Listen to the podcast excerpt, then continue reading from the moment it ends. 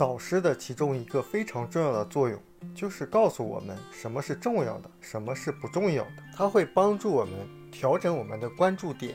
比如，清奇在成长的过程中，实际上是受着他两个爸爸的影响。他有学问的穷爸爸认为，拥有高薪的工作是很重要的，去买你梦寐以求的房子很重要，而且他还相信要先支付账单和量入为出的说法。你会不会觉得这非常有道理？因为我们也经常接受这样的引导。而富爸爸告诉清奇，要把精力集中在被动收入上，花时间获得能够带来被动收入的资产。这里的主动。收入是指必须要亲力亲为才能获得的收入，而被动收入就是你不需要参与也能够获得的收入，比如房屋租金，或者你的企业能够自动运转、自动的发展，它能够获得叫被动或者叫不在职的收入。所以你发现你周围的人他是如何获得收入的，他就会引导别人如何去获得收入。就像清奇的亲生父亲去引导他获得工资性收入，而他的富爸爸因为建立了自己的企业，所以引导他去建立资产性的收入。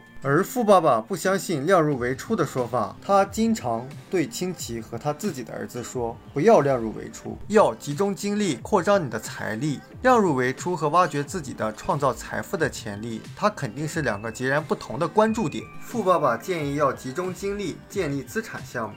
增加来自资本利得和股息的被动收入，来自企业的剩余收入，来自房地产的租金收入。那些努力工作、长期负债、承受着经济和时间的压力，并且量入为出的人，是他们自己的孩子最糟糕的示范。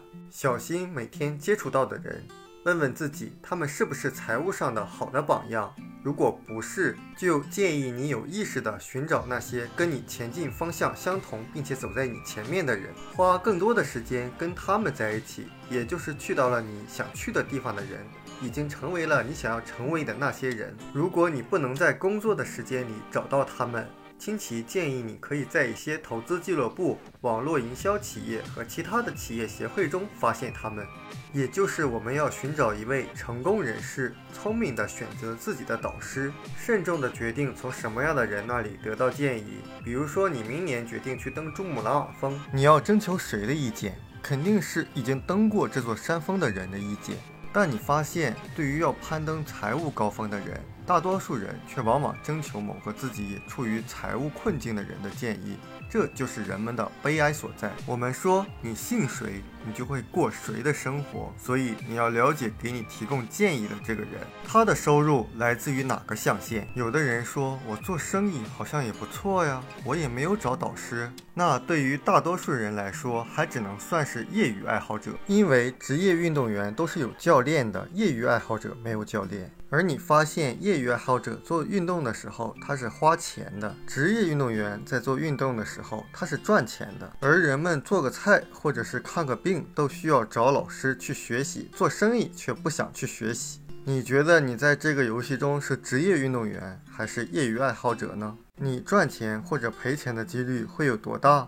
所以，聪明的选择你的教练或者导师，这是你能够做到的最重要的事情之一。当然，永远不要说自己找不到导师，或者说自己没有钱不能去投资这样的话，因为这样的语言会蒙蔽我们的思想。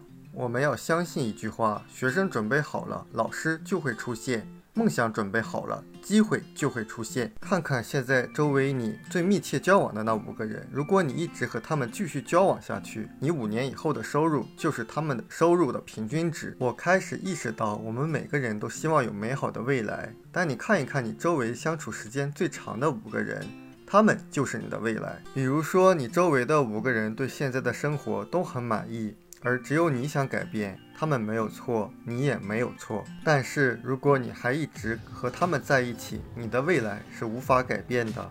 因为一个人想成功的改变未来，就必须改变思想。如果想改变思想，就必须改变交往的人。我以前总想让我的朋友去做一些他不想做的事情，我还以为他们应该乐于去做这些事情。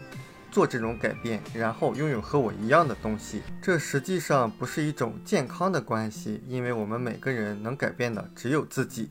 我们书友会希望用十五年时间带动一亿人读书，改变思维，思考致富，和一千个家庭共同实现财务自由。快来加入我们吧！